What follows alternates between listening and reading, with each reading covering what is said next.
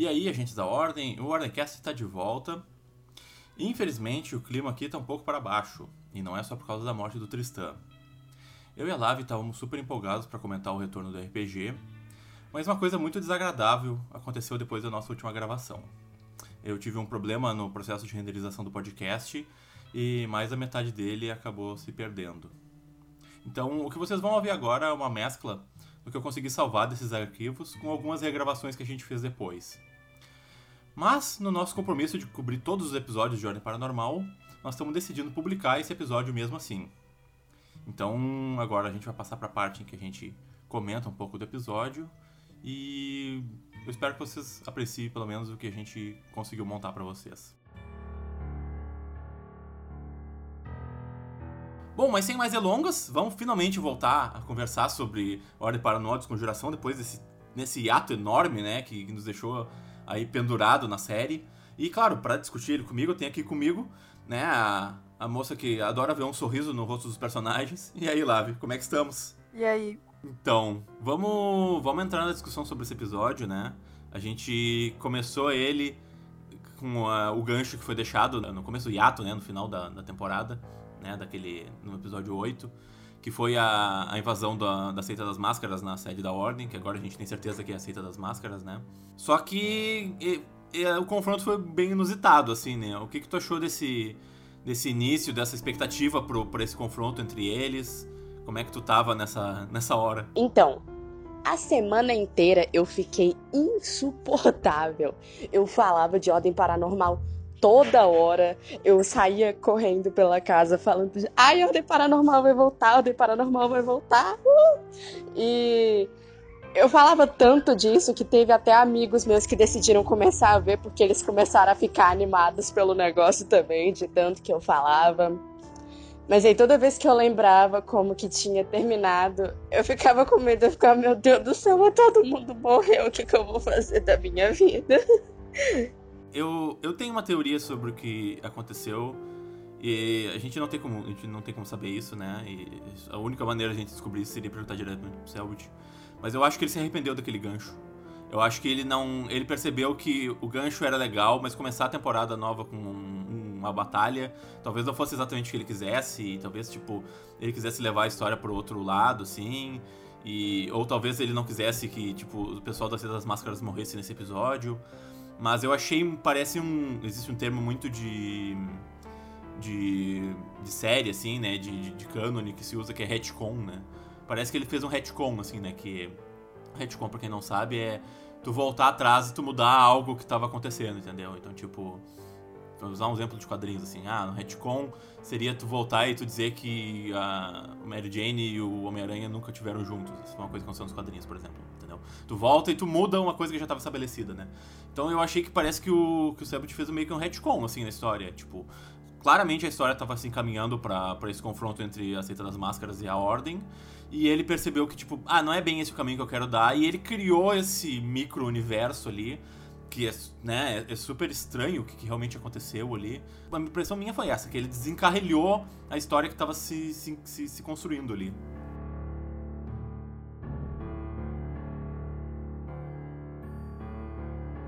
Sabe que eu, eu, eu tenho me surpreendido porque eu reassisti alguns episódios antes dessa, né, nessa, como tu disse, nessa ansiedade pra volta da temporada. Eu tava reassistindo alguns episódios de, de, de Ordem Paranormal, Desconjuração. E, eu acabei de me surpreender, porque eu, descobri que, na verdade, eu tô, eu, o meu personagem preferido dessa temporada tá sendo o Joey. Eu tô, eu, eu, eu tô adorando o que o Luba tá fazendo com o personagem, assim, tipo... Eu acho que em termos de evolução, o Joey é o personagem que tá mais interessante nessa, nessa nova fase, assim, sabe? O, o Kaiser, né, ele, ele tá uma versão mais dark dele mesmo, assim, mas o Joey, ele, ele, ele amadureceu, sabe? Ele virou uma outra coisa. E o Luba, como jogador, para mim, ele tá agregando muito na história. Eu adorei as decisões que ele fez nesse episódio, assim, em termos de caracterização, sabe? Cara, então, o Joey, eu admito que eu fiquei um pouquinho incerta em relação a ele por um tempo, porque eu tava achando o personagem dele meio perdido. Mas agora eu acho que ele tá pegando tá pegando a essência dele de novo, sabe? Que Eu achei a atuação dele muito boa. Por sinal, eu tô amando as interações dele com o Dante, tipo, muito. E o Joey, tipo, ele tem um arco muito interessante, sabe? Na minha opinião, ele é um dos personagens que mais tem um arco interessante, tipo, como ele saiu de O Segredo na Floresta de um menino bobinho que fica falando, ah, ele sem pai, não sei o quê, pra um cara, tipo, mais sério, mais reservado, mas que ao mesmo tempo se importa com os amigos dele. Eu acho que essa é uma evolução incrível, sabe? Tipo, eu gosto muito do personagem do Joey, eu admiro muito o personagem dele e eu acho que a atuação do Luba é simplesmente incrível. Agora eu tô sentindo que o Luba pegou a essência do personagem, eu não tô achando ele mais perdido, tá? Ó, incrível. Eu acho que a morte da Liz, a morte da Liz, entre aspas, cada vez mais convencido de que ela não morreu. Mas tudo bem, não vamos falar sobre isso hoje. Uh, eu acho que, que, que esse, esse evento uh, foi um empurrão muito legal pro personagem dele.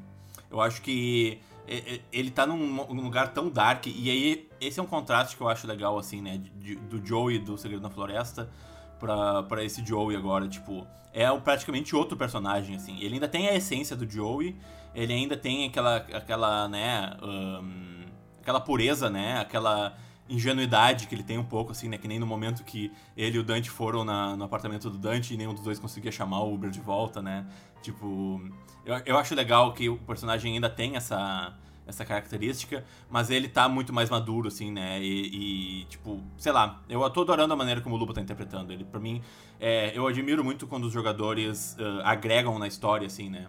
Quando não é o Selbit que precisa puxar eles. E eu tenho algumas coisas sobre esse episódio, alguns, alguns jogadores que eu acho que estão uh, começando a deixar a, a, a, a tipo ficar para trás, assim, sabe? Que eu, eu, percebo o resto do grupo tendo que puxar, às vezes literalmente, pra, pra frente da história, assim, tipo. Porque eles estão ficando para trás, porque é muita gente, né? Mas uh, o Joey, pra mim, ele tá, sabe, ele tá tomando a fronte, assim, e eu tô, eu tô adorando o que o, o que o Luba tá fazendo. Eu queria fazer um pequeno comentário, que pode ser meio polêmico, em relação ao chip Joey e Harry. Eu espero que ninguém me mate, ok? É só, é só uma opinião minha. Mas até agora, eu não senti muita química entre eles, sabe? Tipo, eles são um casal. Se eles fossem um casal, seria um casal bonitinho, sabe? Tipo, eles têm umas interaçõezinhas bonitinhas e tal. Só que eles não interagiram muito, então eu não senti aquela química entre eles, sabe? Porque tanto casal quanto amizade, assim, na ficção principalmente, tem que ter química, sabe? Tem que ter aquela conexão entre os dois, tem que ter aquela coisa. E óbvio que pode acontecer entre os dois, né? Conforme eles forem interagindo mais e conversando mais é, se tiver algum momento especial entre os dois, aí eu acho que pode rolar uma química, mas eu não senti química entre eles. Eu acho, sinceramente, que Joe e Dante até agora tiveram muito mais química, sabe? Não sei, eu tô gostando bastante das interações deles, tipo, muito mesmo. Eu não tô falando que eu estou chipando os dois, por favor, não me interpretem errado. Eu só disse que a química deles para mim, até agora, tem sido mais interessante. Mas eu, eu, na verdade, é porque tem uma coisa que é diferente no RPG. Em primeiro lugar, o Luba e a Kalera são pessoas reais que se conhecem no mundo real. E existe uma linha meio estranha no RPG, às vezes, de dois jogadores serem um casal, sabe? Tipo, começa a ficar uma coisa meio awkward, assim, né? Tem um pouco de hum, real demais com a coisa, assim. Uh, eu acho que no, nesse RPG eles têm a possibilidade de ultrapassar esse tipo de barreira, sabe? Porque eles têm a oportunidade, com tudo que o Selbit está trazendo, de interpretar mesmo como se fossem atores. E eu acho que seria muito legal se eles conseguissem cruzar essa vergonhinha, digamos assim, e, sabe, realmente construir uma relação legal entre os dois, assim, sabe? Uh, o outro fator é, em uma história normal, né, roteirizada, o roteirista vai criar situações em que o Joe e a Erin vão ficar juntos, entendeu? Só que o Selbit nunca vai fazer isso. Então eles vão ter que criar uma situação em que o Joe e a Eri, a Eren estejam um momento juntos, assim, que eles têm, sabe? Sei lá, digamos que eles vão vasculhar um quarto sozinho ali e eles têm uma conversa, sabe? Tipo, é, o Selbit não vai criar essa situação para eles. Eles vão ter que criar, entendeu? Então, essa coisa que tu tá sentindo falta, que é a química entre os dois, ela não existe porque eles não tiveram essa oportunidade ainda, entendeu? Tipo, o, o, o, o Joe ia ter que procurar a Eren num momento solitário ou ao contrário, para eles conversarem, para eles terem né, uma, um diálogo tipo, né, que construísse a relação dos dois, sabe? Agora, eu queria entrar num assunto, já que a gente ainda tá falando um pouco sobre é, o Joe e essa, né, esse evento no, no, no, vácuo negro ali, como eu tô chamando, da, da seita das máscaras. Uh, primeiro a gente tem, precisa falar sobre, né, o, eles falando as, aquelas frases esquisitíssimas, né, e dando o prompt de que eles tinham como fazer algum tipo de pergunta pro líder da, da seita das máscaras. Nós louvamos o equilíbrio, e é isso que viemos buscar. Ah, vocês. Vocês são diferentes. Conseguem perceber? Conseguem sentir o motivo de vocês terem vindo para cá? Todos os outros não? Não esperava me deparar com vocês. Que surpresa agradável. Momentos assim são raros para nós. Uma surpresa para nós, uma resposta para vocês. O equilíbrio. Podem fazer uma, a pergunta que quiserem, mas apenas uma. E aí teve aquele momento que foi super, né? Uh, todo mundo achou hilário, que foi a Beatriz perguntando se, o, se ele tinha algum, alguma sugestão e o líder da seita das máscaras respondendo que não, né? Tipo, foi um momento assim que, tipo, é muito bom de ver a cara de cada um deles naquele momento, assim, todo mundo, tipo, aquele tapa na testa, assim, né? Ai, ai, eu achei, achei bem engraçado. Tá, agora é o seguinte, eu quero uh, falar sobre uh, sobre né, o negócio da, do vácuo negro lá e de eles terem esquecido e toda essa história, assim. Eu criei uma teoria maluca, assim, no dia seguinte do, do episódio, eu quero dividir com vocês aqui. Uh, eu também não falei com a Lave ainda, né? Vamos, vou, vou, vamos lá, vamos lá. Primeiro lugar, Lave. Quanto tempo tu demorou para perceber que o Joey não tava naquele lugar? Porque ninguém vai acreditar em mim mas eu percebi imediatamente que tava faltando alguém. Cara, esse negócio da seita das máscaras, tipo, eu meio que tinha percebido que o Joey tinha sumido porque ele não tinha falado nenhuma frase enquanto o pessoal tudo tava falando. E aí depois eu fui confirmando e eu percebi, é, ok, ele não tá ali. Inclusive eu achei que boa parte do episódio seria um sonho, mas aí conforme o tempo tava passando e eu vi que não era um sonho, Sei lá, para mim não é um sonho porque tava demorando tempo demais.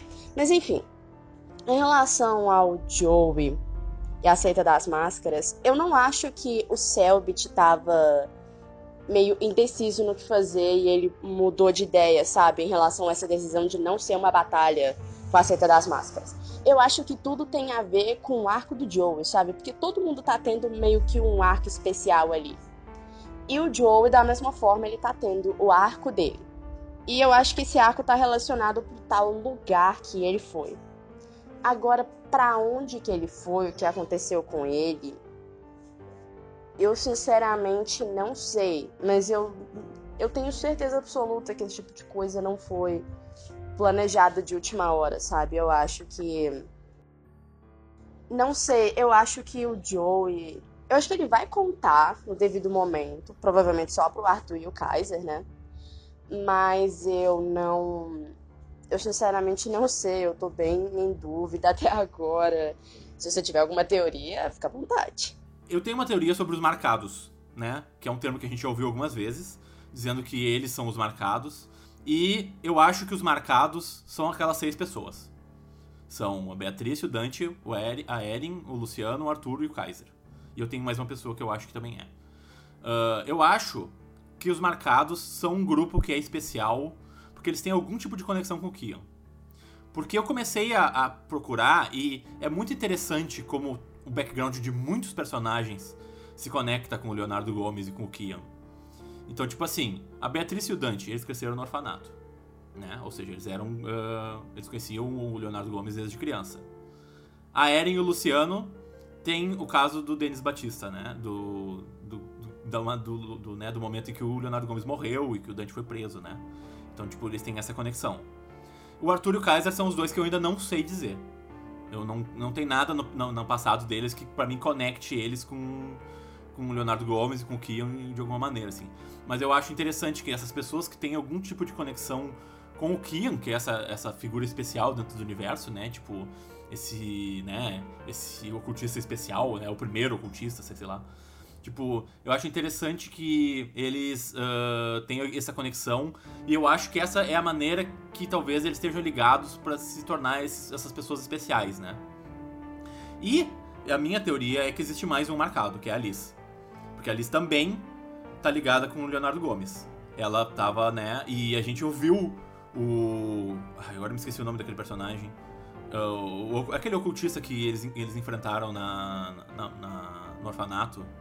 Um, então, tipo, ele falando, ah, é ela, ela é especial, sabe? Tipo, que tipo, que o objetivo da, da Ordem da Desconjuração é usar o poder desses marcados, sei lá, entendeu? Tipo, é se aproveitar do poder deles, assim como o Gal tá se aproveitando do Kian, se aproveitar do poder dos, dos marcados, entendeu? Que é por isso que, inclusive, eu acho que a Liz não tá morta, né? E vai voltar de alguma maneira. E cada vez eu tenho mais convicção disso. Talvez seja paranoia, né? Mas eu, eu tenho uma convicção, assim, de que a Liz ah, eu não sei, eu, eu, eu, continuo achando muito estranho as circunstâncias da morte dela, assim. É, eu acho que, inclusive, esse é o motivo pela qual o Gal matou ela daquele jeito, sabe? Porque ele poderia ter matado todos, né? Ele, e, e, e claramente a Ordem da Descongelação tem completo controle sobre a equipe, né? Tipo, é, é, eles sabem de todos os passos que a equipe tá, tá fazendo. E para eles, para eles se apresentarem daquele jeito e executarem a Liz, eu acho que a, a maneira como ele fez isso tá talvez ligado um pouco com a espada, né? Com a espada do Joey. Que. Com, com toda. né? Aquelas runas que apareceram na espada depois. Então eu acho que a execução da Liz, na verdade, foi parte de um ritual, assim. para trazer o Kian para aquele corpo, sei lá. Eu acho que a gente. Não é loucura especular que em algum momento eles vão matar o Kian. Né? A equipe vai conseguir matar o Kian. E a Liz vai voltar com o Kian, entendeu? Eu acho que seria um desenvolvimento bem interessante. Mas enfim, a minha teoria é essa, de que aquelas pessoas que entraram naquele portal ali são os marcados. O Joey não tá ali porque ele não é um marcado, ele não tem nenhuma conexão com o Kian. Kaiser, você ouve os passos vindo de cima, de novo. E você tem um sentimento estranho. Um arrepio passa pelo seu corpo. Ele é familiar. Ele é quase como se fosse uma memória. Você já sentiu esse arrepio antes? É um arrepio de um pressentimento de que algo terrível está prestes a acontecer. Você já sentiu isso várias vezes, por exemplo, quando seu pai estava prestes a morrer na sua frente. Como era o nome dele mesmo? Começava com Chris. C, você acha, mas você não tem certeza. Você não consegue lembrar. Você não consegue lembrar nem do nome da sua mãe também. Aliás, você não consegue lembrar nem do rosto deles. Eu quero olhar as fotos. Você procura desesperado. Você bota a mão no bolso, tremendo, e você puxa um punhado de fotos. E você vê o que você já esperava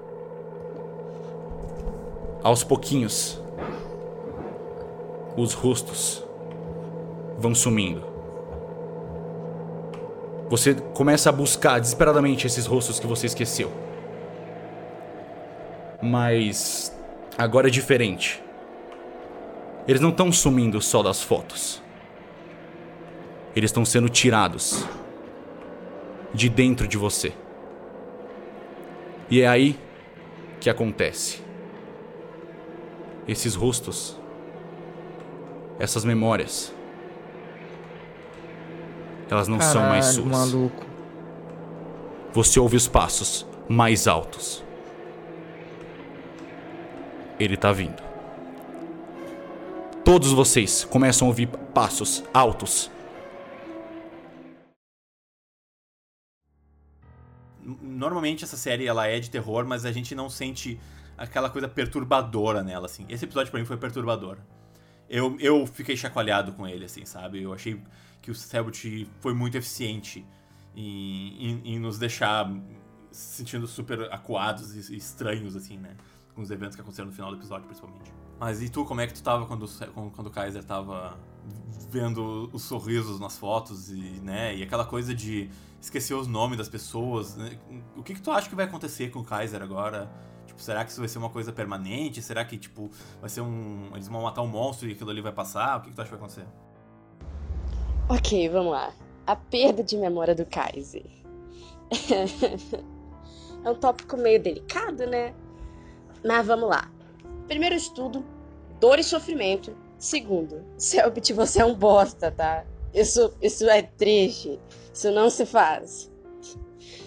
Mas então, eu sinceramente tô bem confusa. Tipo, eu, eu, eu não sei. Eu não sei. Às vezes parece que, sei lá, que o Selbit tá só querendo pegar no pé de alguém. E ele vai escolhe o Kaiser porque. Porque ele já perdeu tudo. E aí ele vai e perde as memórias, sabe? E eu não sei se esse lapso de memória vai ser só uma coisa temporária ou não. Tipo, esse lance do olho, eu acho que tem a ver com o lance do olho. E o Kaiser ele tinha pedido pra Ivete sair da casa. Eu não acho que tenha sido por causa da casa. Porque eles saem da casa, eles continuam vendo as coisas. Mas eu não sei, eu acho que tem a ver com o olho. Inclusive, eu vi gente teorizando que o olho, na verdade, era uma representação do pesadelo do Kaiser e aquilo era meio que uma aranha gigante formando, que no caso seria o Chris, alguma coisa assim. Mas eu não sei, porque se você for olhar para os outros pesadelos, a gente não tá tendo muita exploração deles. A gente não sabe o que eles significam. A gente sabe o pesadelo todo do Kaiser. Mas, por exemplo, a Erin, o pesadelo dela tem tentáculos. E aí, o que isso quer dizer? O Arthur, a gente pode teorizar que até agora o pesadelo dele foi sobre o carniçal. E aí, não tem como a gente ter certeza ainda. Mas o que eu sei aqui, a gente tá fudido. muito fudido. Ai, ai.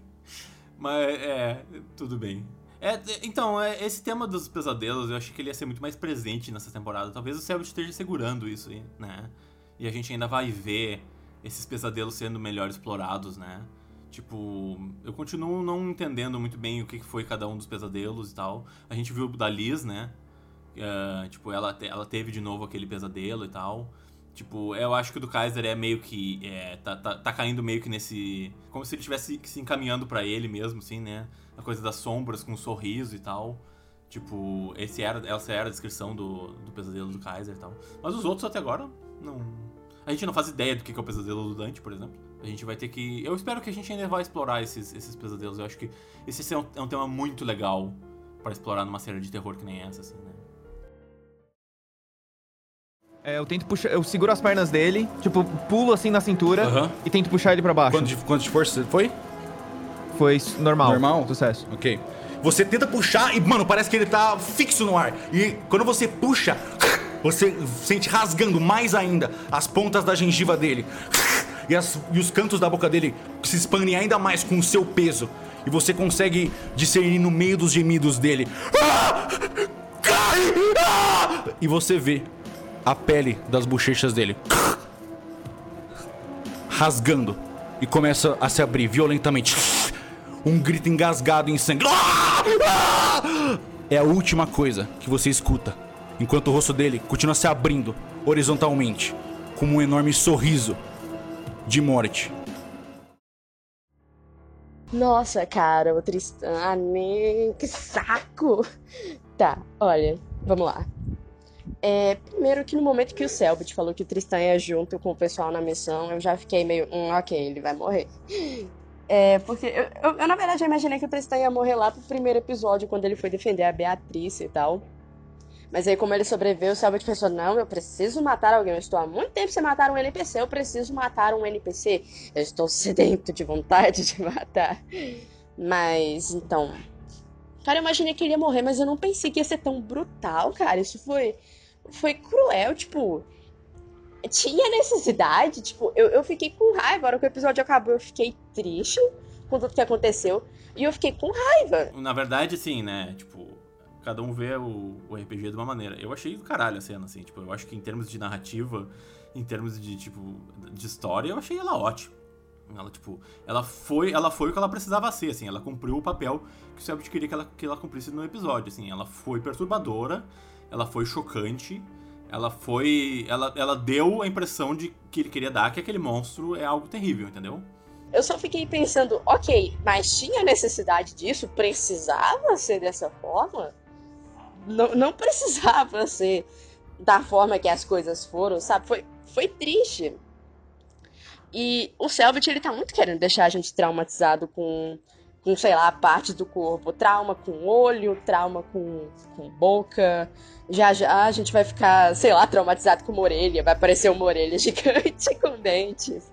Nha, nha, e atrás de todo mundo. Ou então, sei lá, um nariz que sai fungando todo mundo. Eu não sei. Eu só sei que. Né? Traumas. Mas. A morte do Tristan pode ter um impacto interessante pros personagens, sabe? Tipo. É.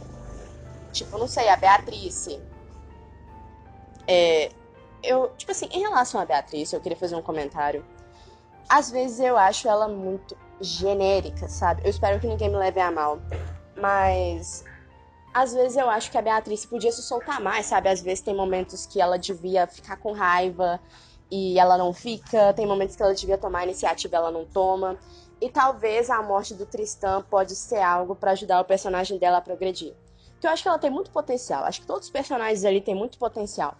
E, que nem você falou várias vezes, alguns personagens às vezes ficam meio para trás essa temporada. Isso é ruim, porque todos eles têm um potencial incrível. Então eu espero que a Beatriz possa começar a soltar mais, sabe? Mostrar mais as emoções dela e etc. Eu não penso isso só dela, eu penso, por exemplo, da Erin, eu. Sabe? O Luciano Fernando. Eu quero ver os personagens se soltando um pouquinho mais, sabe? Saindo um pouquinho mais. Sabe? Dos cantinhos, sabe? Então é isso, gente. Nós tínhamos um monte de novidade para anunciar no episódio dessa semana, mas esses problemas técnicos acabaram nos desnorteando demais. É... Mas não se preocupem, semana que vem nós vamos estar de volta com um convidado muito especial. Eu espero que a gente tenha bastante coisas para discutir e vocês gostem bastante das coisas que a gente tem para anunciar. Como sempre, né, vocês podem saber de tudo que está acontecendo no nosso podcast no arroba Ordencast. É, para vocês nos mandarem dúvidas, sugestões, é, tudo que vocês quiserem dizer pra gente, vocês podem mandar pelo ordencast.gmail.com. Para vocês entrarem no nosso servidor do Discord, que a gente está muito animado de estar tá conversando com a nossa galera, é, vocês podem encontrar o link dele na nossa página no Twitter. E é isso. Fiquem bem e até a semana que vem. Falou!